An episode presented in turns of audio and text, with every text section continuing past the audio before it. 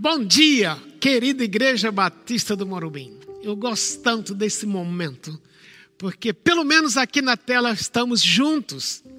Especialmente hoje que estamos celebrando aquilo que Jesus fez por nós, vamos comer o pão, beber o cálice. Mas estamos iniciando uma nova série, Tempo de Salmos. Por que Tempo de Salmos? Olhando para a pandemia, já um ano e meio quase estamos nessa luta. Algumas pessoas, talvez alguns de vocês, perderam entes queridos, perderam negócios, perderam empregos, perderam aquilo que talvez para você é mais importante, parte da sua família. Isso dói na alma. Ao mesmo tempo, tem pessoas que durante este período não teve ninguém na família que teve Covid, não perderam nenhum dos seus entes queridos, os negócios melhoraram, tudo dentro do mesmo corpo o corpo de Cristo também. E como é que lidamos com isto? Por isso escolhemos esta série Tempo de Salmos, porque no livro de Salmos nós encontramos encorajamento para cada um. Nós encontramos muitas vezes o salmista chorando por perda, por decepção, por humilhação. Encontramos também outros salmos em que o salmista está celebrando Deus por isso, as emoções são expressas de uma forma muito especial nesse livro, e nós cremos que em cada salmo, Deus tem algo para falar com você. Por isso, eu quero encorajar você a engajar-se nesse período. Serão oito semanas no livro de Salmos. Você está no grupo de WhatsApp, está vendo aí na tela. Você vai receber por esse grupo tudo que você precisa para cada dia. Eu vou acentuar cada dia ter um tempo a sós com Deus em que você vai poder abrir a palavra para você mesmo, ler, ouvir o que Deus tem para você, com toda essa ajuda que nós estamos é, providenciando para você, de forma que nesses, nesses oito, nessas semanas, semanas, você tem aquela alegria de ir a palavra por você mesma, por você mesmo, e ouvir Deus falando com você, porque você está num tempo de salmos.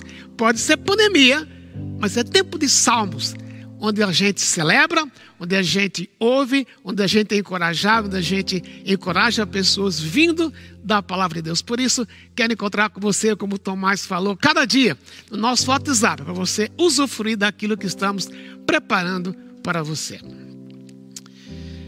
O salmo que eu tenho hoje é o Salmo 8. Talvez você lembre que quando o homem pisou na lua, no pacote que ele levou de 73 países, mensagens enviadas por 73 países. Entre a, dentro da bagagem daqueles astronautas estava o livro, o Salmo 8 escrito. Por quê? Claro que muitos, talvez nem eles, nenhum dos três que pisaram na lua conheciam é, a palavra de Deus, talvez um ou dois. Mas não dava para negar que ali estava a expressão da grandeza de Deus. E não há nada melhor do que começar esta série olhando para a grandeza de Deus e como a grandeza de Deus afeta você e a mim. Como um Deus maravilhoso, grandioso, sublime, que criou todo o universo, também tem olhos para você e para mim. Então, abra comigo no Salmo 8. Eu vou ler depois trabalhar algumas das expressões desse salmo. Salmo 8. Para o mestre de música, de acordo com a melodia, os lagares, salmo davídico. Senhor, Senhor nosso, como é majestoso o teu nome em toda a terra. Tu, cuja glória é cantada nos céus, dos lábios das crianças e dos recém-nascidos, firmaste o teu nome como fortaleza, por causa dos teus adversários, para silenciar o inimigo que busca vingança quando contemplo os teus céus, obra dos teus dedos, a lua e as estrelas que ali firmaste, pergunto: quem é o homem para que com ele te importes? E o filho do homem para que com ele te preocupes? Tu o fizeste um pouco menor dos que os seres celestiais e o coroaste de glória e de honra.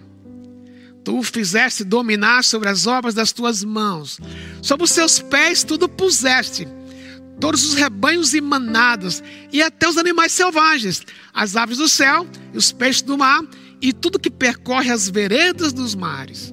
Senhor, Senhor nosso, como é majestoso o teu nome em toda a terra. Como é majestoso o teu nome em toda a terra. É interessante como o salmo começa com essa expressão de adoração. Esse salmo é um convite para nós adorarmos a Deus. Quando ele diz Senhor, Senhor nosso, como é majestoso o teu nome em toda a terra. A palavra Senhor aparece duas vezes. Só que na língua do Antigo Testamento são palavras diferentes. A primeira palavra é a palavra eu sou, se fosse traduzir literalmente. Lembra quando Deus apareceu a Moisés, antes de Moisés ser chamado para libertar o povo do Egito, o povo de Israel do Egito? Moisés perguntou: e quando o povo perguntar quem me enviou, o que é que eu vou dizer?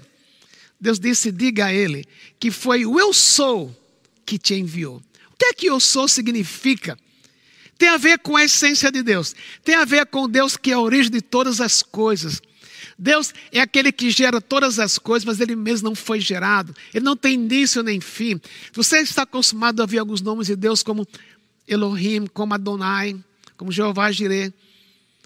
São nomes que expressam aquilo que Deus é. Mas a palavra que está aqui, traduzida Yahvé, significa tudo aquilo que Deus é em si mesmo. Não há Deus como Ele. E ele se titula assim, ele se chama assim. E Davi diz: Esse é o Deus que é manifestado, que é visto em toda a terra. Mas, segunda palavra que Davi usa, que ele repete em português, Senhor, outra palavra, é a palavra Adonai, que tem a ver com domínio, com autoridade, com poder. Então veja, Davi coloca duas palavras juntas: Deus é aquilo que é Deus, que é a essência dele, origem de todas as coisas. Mas quando ele usa a palavra Senhor, é como se ele dissesse Senhor, Senhor nosso. Deus que és tudo. Eu me submeto ao Senhor. Esse Senhor ao qual ele submete, ele, ele diz que esse Deus é majestoso. A palavra majestoso tem a ver com brilho, tem a ver com autoridade, tem a ver com controle, tem a ver com domínio. Mas eu creio que a palavra que eu quero, a versão que eu quero usar da palavra é a palavra majestade. Deus é majestoso. E na majestade dele, essa majestade é cantada nos céus, é vista nos céus, é vista acima da terra. Mas olha que ele agora vai fazer um contraste entre o Deus majestoso, cuja glória é acima do que nós podemos imaginar, é acima da terra, mas olha o que ele vai dizer. Dos lábios das crianças e dos recém-nascidos, firmaste o teu nome como fortaleza por causa dos teus adversários, para silenciar o inimigo que busca vingança. O Deus que é todo-poderoso, o Deus que é o eu sou, origem de todas as coisas, e o Deus que é Senhor, o Deus Adonai. Ele tem poder sobre todas as coisas, ele tem poder total sobre aqueles que se levantam contra ele, mas que é de acordo com esse salmo, que Deus usa para silenciar, para apagar o poder daqueles que querem, que querem se levantar contra Deus, crianças. É interessante? Criança indefesa, insegura, incapaz, inadequada para lidar com aquilo que é poderoso. E o que é que Deus faz? Quando os inimigos se levantam contra ele, ele não vai atrás de um exército poderoso de armas, de tanques de guerra. Ele usa crianças. Em Mateus capítulo 21, quando Jesus entra em Jerusalém, no chamado Domingo de Ramos, a multidão o aplaude, Osana, Osana, bendito aquele que vem em nome do Senhor. Jesus vai ao templo, e lá ele encontra os inimigos dele, encontra os fariseus, os escribas, os, os chefes da lei, os líderes da lei, e criticam Jesus pelo que estava acontecendo. Eles queriam negar a divindade de Jesus, queriam impedir que Jesus realmente fosse visto como filho de Deus. Quando Jesus entra no templo, o que acontece? Os mancos vão atrás dele, são curados. E as crianças repetem o que a multidão estava dizendo: Osana, Osana, bendito aquele que vem em nome do Senhor. Daí os líderes do templo, os líderes religiosos, os inimigos de Jesus, perguntam para Jesus: O Senhor não está vendo que as crianças estão, o que elas estão dizendo? Sabe o que Jesus responde? Ele pergunta: Vocês não conhecem o que está escrito no Antigo Testamento? E Jesus cita este salmo. E aquilo faz aqueles inimigos calarem. Jesus usou o falar das crianças para apagar toda aquela falsa, aquele falso poder dos inimigos. O que é que isso tem a ver comigo e com você? Você, você se sentiu alguma vez inseguro? Medo de tomar uma decisão, medo de realizar uma tarefa que é acima da sua capacidade? Você, às vezes, se sente totalmente inseguro. Esse salmo tem muito a ver com você e comigo, porque muitas vezes eu também me sinto assim. Mas o que é que Davi está dizendo?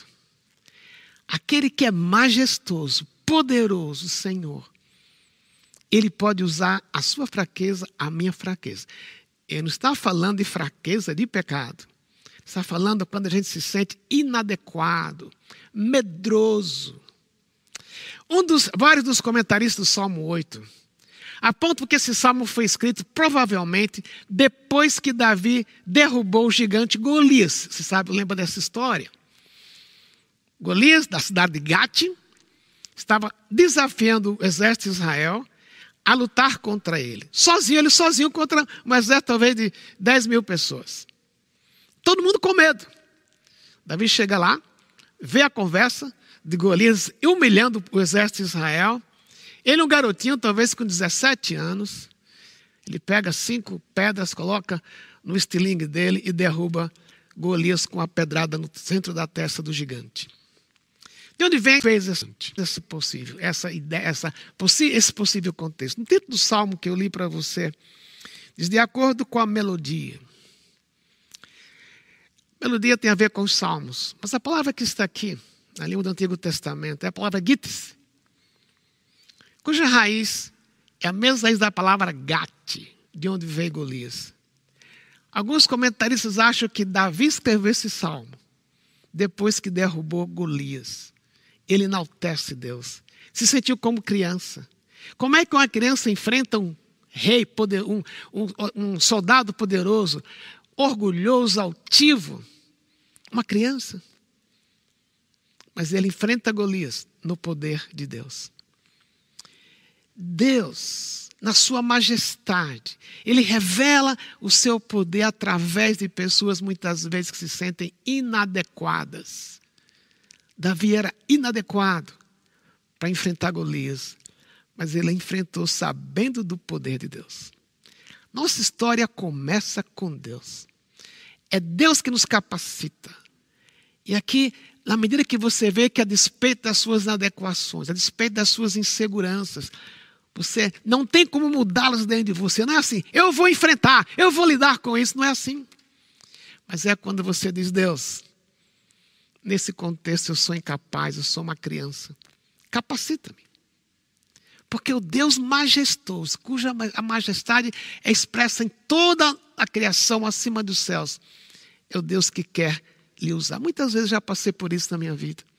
Decisões delicadas, medo de enfrentar, às vezes, algumas pessoas. Mas era meu papel. Eu tinha que dizer: Deus, eu não sou capaz, mas capacita-me para fazer isto. Ok. Mas o salmo continua. Versículo seguinte, ele diz: Quando contemplo os teus céus, obra dos teus dedos, a lua e as estrelas que ali firmaste, e pergunto: que é o homem para que com ele te importes, e o filho do homem para que com ele te preocupes? Tu o fizeste um pouco menor do que os seres celestiais e o coroaste de glória e de honra. Ele continua dizendo: Tu o fizeste dominar sobre as obras das suas mãos, sobre os seus pés, tudo puseste, todos os rebanhos e manadas, até os animais selvagens. Em poucas palavras, Davi diz: Deus criou, Deus criou o homem e colocou sobre todas as coisas. Com certeza, Davi tinha aqui em mente Gênesis 1, 26, 27.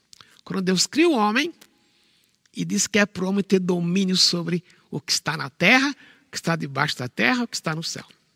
Aves, animais, tudo que existe. Essa foi a criação de Deus. Quando Deus criou o homem, deu honra para esse homem. Como o Salmo diz, por um pouco fizeste menor que Deus. Deus criou o homem, você e a mim, criou o homem e a mulher, com características que refletem Deus. Criados fomos a imagem e semelhança de Deus. E Deus tem domínio sobre o mundo. E deu esse domínio para o homem administrar. Agora, quando você olha para o universo hoje, o que é que você vê? Até a nossa pandemia. Parece que vai de encontro ao que esse texto diz. Você olha para o que existe poluição, o homem estragando o universo. Você vê a violência entre os humanos. Você pergunta: onde é que está essa glória? Ok, a glória desapareceu porque o homem pecou.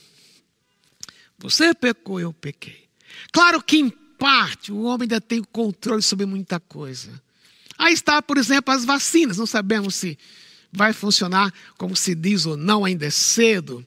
Quando você pensa em inteligência artificial, quando você pensa, por exemplo, na vacina contra o pólio, os medicamentos contra câncer, as invenções, você poder com o celular falar com alguém do outro lado do mundo, você poder nos ver agora, não está aqui fisicamente, mas está nos vendo. Quem fez isso? O homem. E quem deu para o homem essa capacidade? Deus.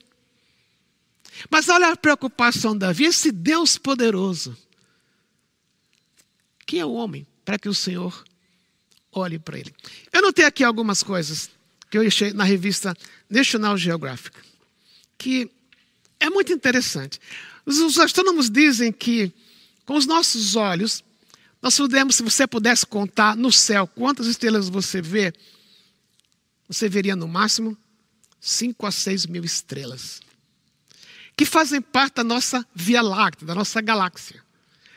Os astrônomos dizem que nossa galáxia, a nossa galáxia, a Via Láctea, existe cerca de entre 200 a 300 bilhões de estrelas. Desculpe, milhões de estrelas.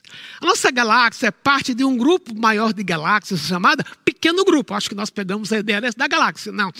É parte de, de um pequeno grupo de galáxias que eles chegam a dizer que existem mais de aí 400 bilhões de estrelas. Esse grupo de pequenas galáxias fazem parte de um grupo maior, que é parte de um grupo maior chamado Virgo. Eles dizem que no Virgo existem mais de 500 bilhões de estrelas. E quando pensa no universo inteiro, de acordo com as proporções que eles vão observando, um número incalculável, que já alguém já disse, cerca de 10, 100 trilhões, 100 trilhões. Não dá para imaginar. Você imaginar um trilhão multiplicar isso por 70 mil. Quem é que fez isto? Deus. Você está aqui me assistindo, ouvindo, participando do nosso culto, mas seu corpo está com cerca de 10 bilhões de células fazendo o seu corpo funcionar. Quem fez isso? Deus. Agora, que, que em geral o homem faz? Nega que isso vem de Deus. Isaac Newton, que você conhece pela lei da gravidade, ele, estudando o universo, ele montou um sistema solar em miniatura, com bolas de madeiras, significando como se fossem os planetas, uma bola dourada no centro dessa criação que ele fez para imitar o, o cosmos, o, a nossa galáxia, em parte ilustrando com papel e estrela. Mas havia cerca de 10 ou 12 é, bolinhas de madeira é, expressando os satélites. E ele, ele fez com cordão ou com cordas esses satélites girarem em torno do Sol.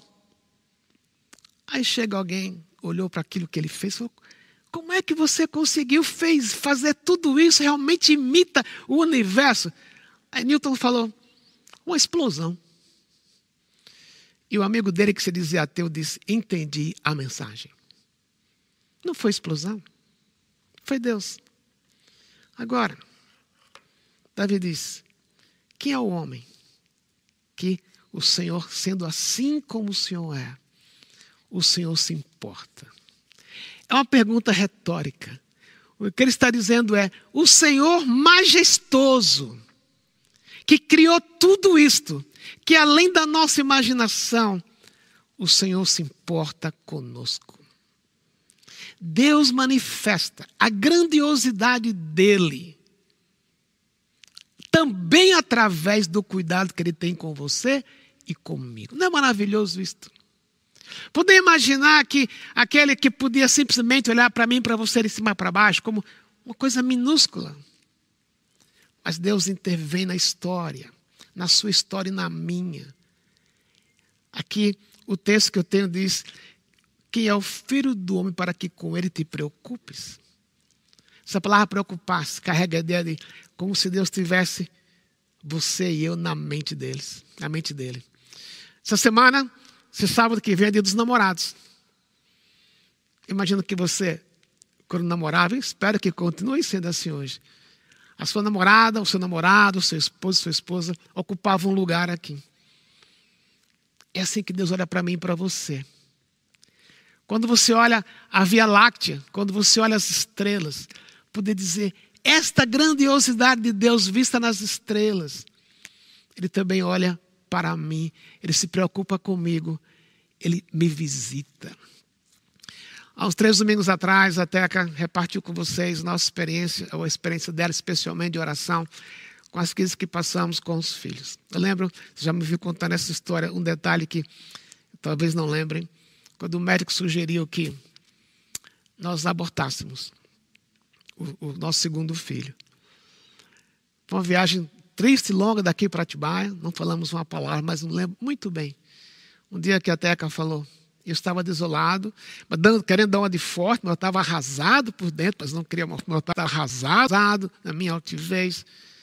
E até que falou para mim: o Deus que nos deu a convicção que não é para abortar, vai cuidar da gente e do bebê.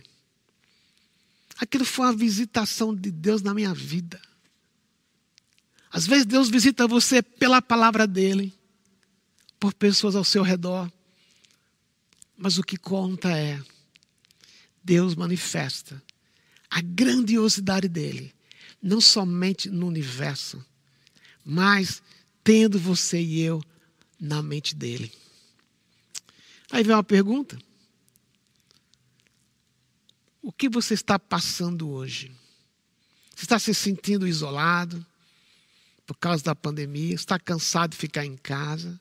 Ou você está com medo do que pode acontecer pós-pandemia, ou com medo de perder o emprego, ou com medo de perder o casamento, ou uma doença na família que se prolonga anos e parece que Deus não faz nada. Davi está dizendo: Deus lhe visita. Deus tem você na mente dele. Por isso, você pode descansar. Mesmo que hoje o mundo esteja descontrolado. O homem perdeu o controle, apenas controla em parte. Mas chega o dia. Se você for para Hebreus capítulo 2, o autor de Hebreus aplica isso na pessoa de Jesus. Por um pouco de tempo, Jesus foi feito menor que os homens. Ele não deixou de ser Deus, mas aqui na terra tomou a forma de homem, abriu, de, abriu, abriu mão de agir no poder de Deus, depender essencialmente do Espírito Santo, como você e eu dependemos, passou pelo que você passa, para que pela cruz, até a cruz, morrendo depois, ressuscitando, ele colocasse debaixo dele todas as coisas, e de acordo com o livro Hebreus, do livro de Hebreus, é colocar na mão de Deus todas as coisas. Adão pecou, estragou o mundo. Mas Jesus, o segundo Adão, veio, tomou a forma de homem e assumiu na morte dele e na ressurreição o controle final desse universo. Não está tudo ainda sob controle, como ele gostaria. Não porque não tem o poder. Está dando tempo de pessoas como você e eu tivessem a oportunidade de conhecê-lo como Salvador. Mas ele é homem perfeito. E ele, por ser homem perfeito, tomou a forma de homem, foi até a cruz. Morreu, estamos celebrando a morte dele daqui a pouco para que você pudesse também experimentar este poder de Deus na sua vida. Não podemos experimentar aquilo que Deus é, a nossa própria força. Nós não temos como melhorar como homens, nós continuamos sendo pecadores. Mas quando vamos a Deus e encontramos nele esta, esta verdade, o Deus que está acima de todas as coisas, é o Deus que se importa comigo e com você. Ontem noite estava no telefone com a família da nossa igreja. Família que já perdeu dois entes queridos. Uma família cuja filha grávida está com Covid. Uma esposa que ontem à noite internou o marido. Dois dias depois de ter internado o próprio pai. Todos com Covid. Mas eu fiquei grato pelo que eu ouvi. Eu comentei, é difícil quando as coisas vêm de ruins, vêm todas ao mesmo tempo. E ela respondeu: É verdade, pastor. Mas eu sei quem está por trás disso: o nosso Deus. Deus está visitando aquela família. Não importa, claro que importa a sua situação, mas mais importante do que focar na situação é focar que aquele Deus maravilhoso que criou esses bilhões de estrelas.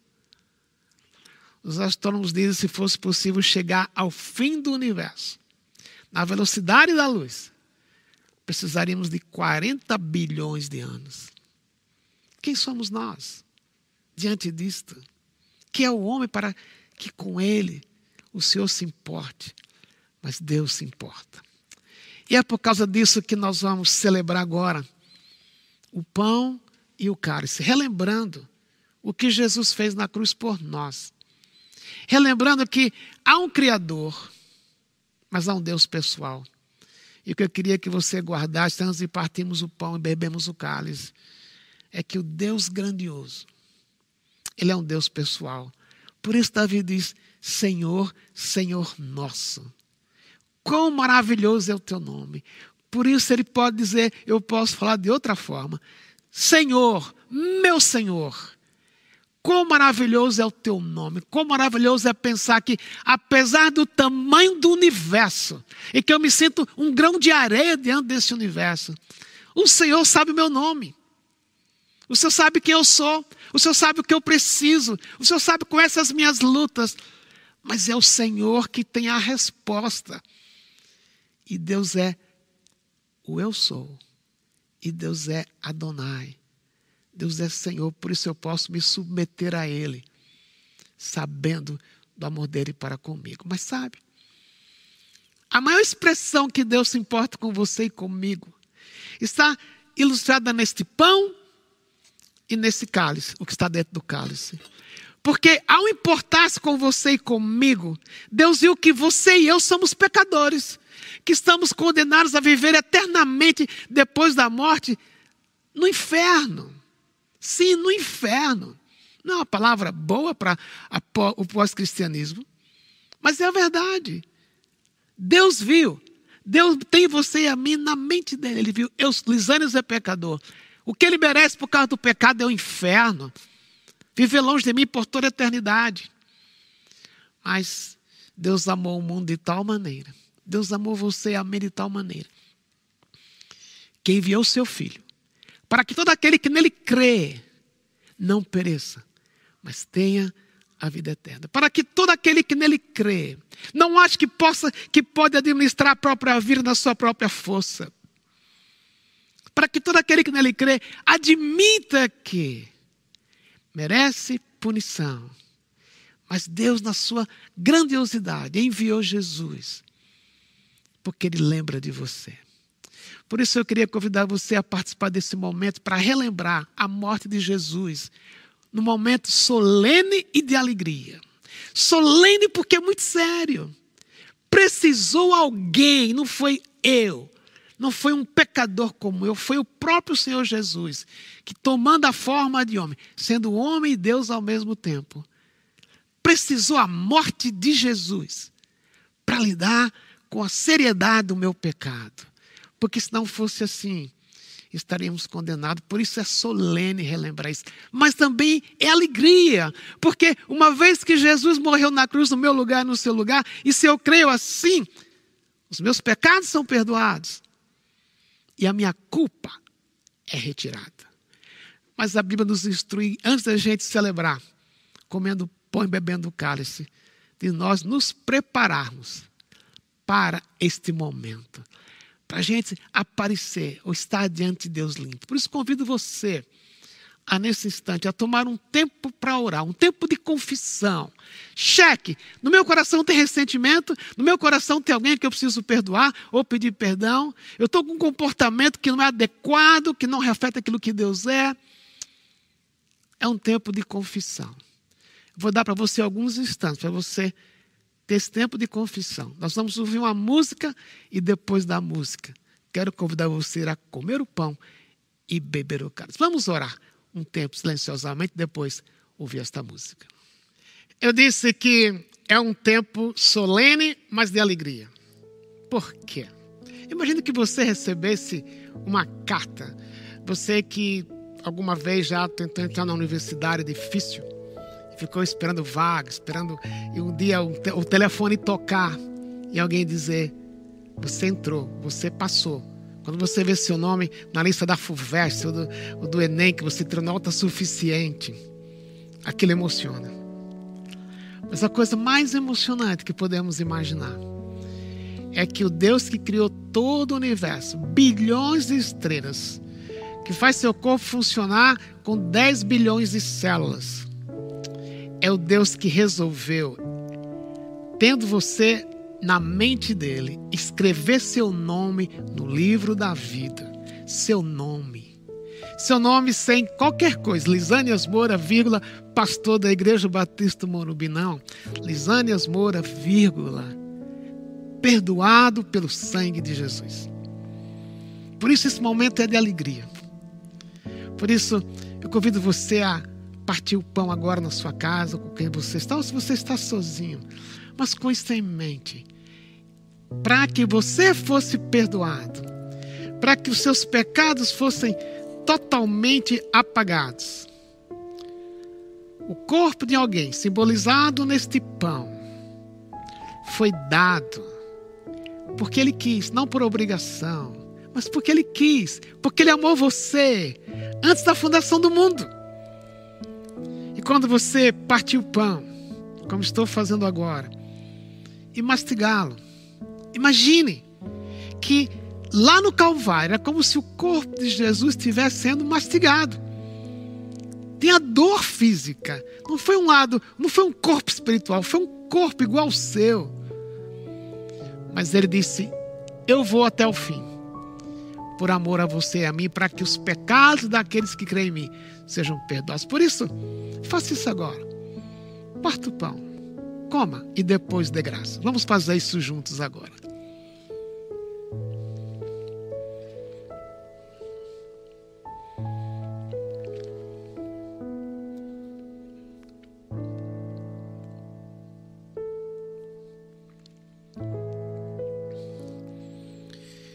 E agora você tendo em mente o Deus que criou bilhões de estrelas, que faz o seu corpo funcionar com 10 bilhões de células, viu você e morreu por você.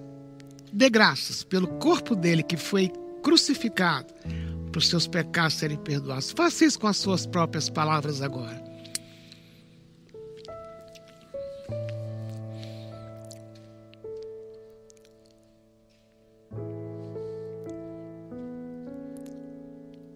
Amém. Eu tenho aqui o cálice. naquela última noite, antes de ir para o Calvário, Jesus disse: cada vez que você comer o pão, beber o cálice, é para relembrar o que eu vou fazer daqui a pouco para eles. E esse dali algumas horas para a gente é história. Mas é a história em que Jesus criou todo esse universo que Davi diz. Mas ele não largou ele não largou a criação dele. Ele não me largou, não largou você. Ele não me largou com culpa. Porque o sangue dele simbolizado nunca está nesse cálice. Limpou. Limpou. Apagou. Ele não lembra mais aquilo que eu fiz no passado. E aquilo que eu fizer no futuro à medida que eu confesso os meus pecados, admito que errei, o sangue de Jesus continua limpando. Porque a sua salvação, a minha salvação, o perdão de pecados não depende mais do meu comportamento. Eu já fui colocado em Cristo. Mas depende do que foi feito, não do que vai ser feito, o que precisava ser feito já foi feito na cruz. Por isso, você pode ser uma pessoa livre, na medida que crê que o sangue de Jesus lhe purifica de todo pecado. Por isso agora vamos fazer isso, vamos beber. Beber com gratidão, sabendo que você é livre. E depois que beber, nós vamos dar graça juntos. Vamos fazer isso juntos e depois orar.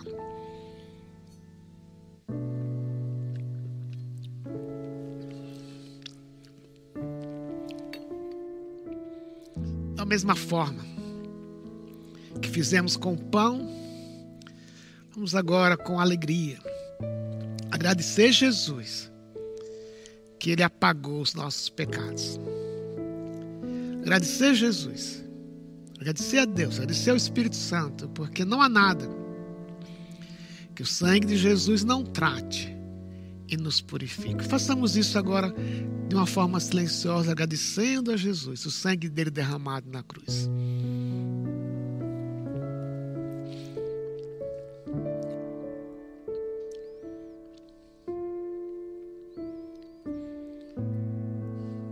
Amém.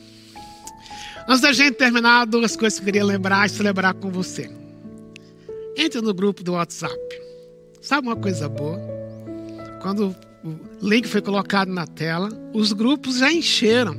Soube agora, os grupos já encheram, encheram. Mas estamos criando mais grupos e ninguém vai ficar de fora. Amanhã de manhã, quando você acordar, entre no grupo, tem devocional, tem vídeo, tem ajuda para você desfrutar de que nesses, nessas oito semanas você descubra a alegria de a sós com Deus diariamente, ouvir a palavra dele através dos salmos no momento que você está. Quero agora terminar com oração. O Pai, oramos dizendo que a graça do Senhor Jesus Cristo, que o amor de Deus nosso Pai, e que o poder do Espírito Santo dentro de nós nos faça relembrar cada dia que o Senhor que, eu criou, que criou todo o universo, o Senhor é o eu sou. Mas o Senhor não esqueceu da gente, o Senhor nos tem na mente do Senhor, no coração do Senhor, está conosco sempre. Que seja assim sobre nós hoje e para todos sempre. Amém. Fique agora com o NG Pocket e até domingo, se assim Deus quiser, uma boa semana para você.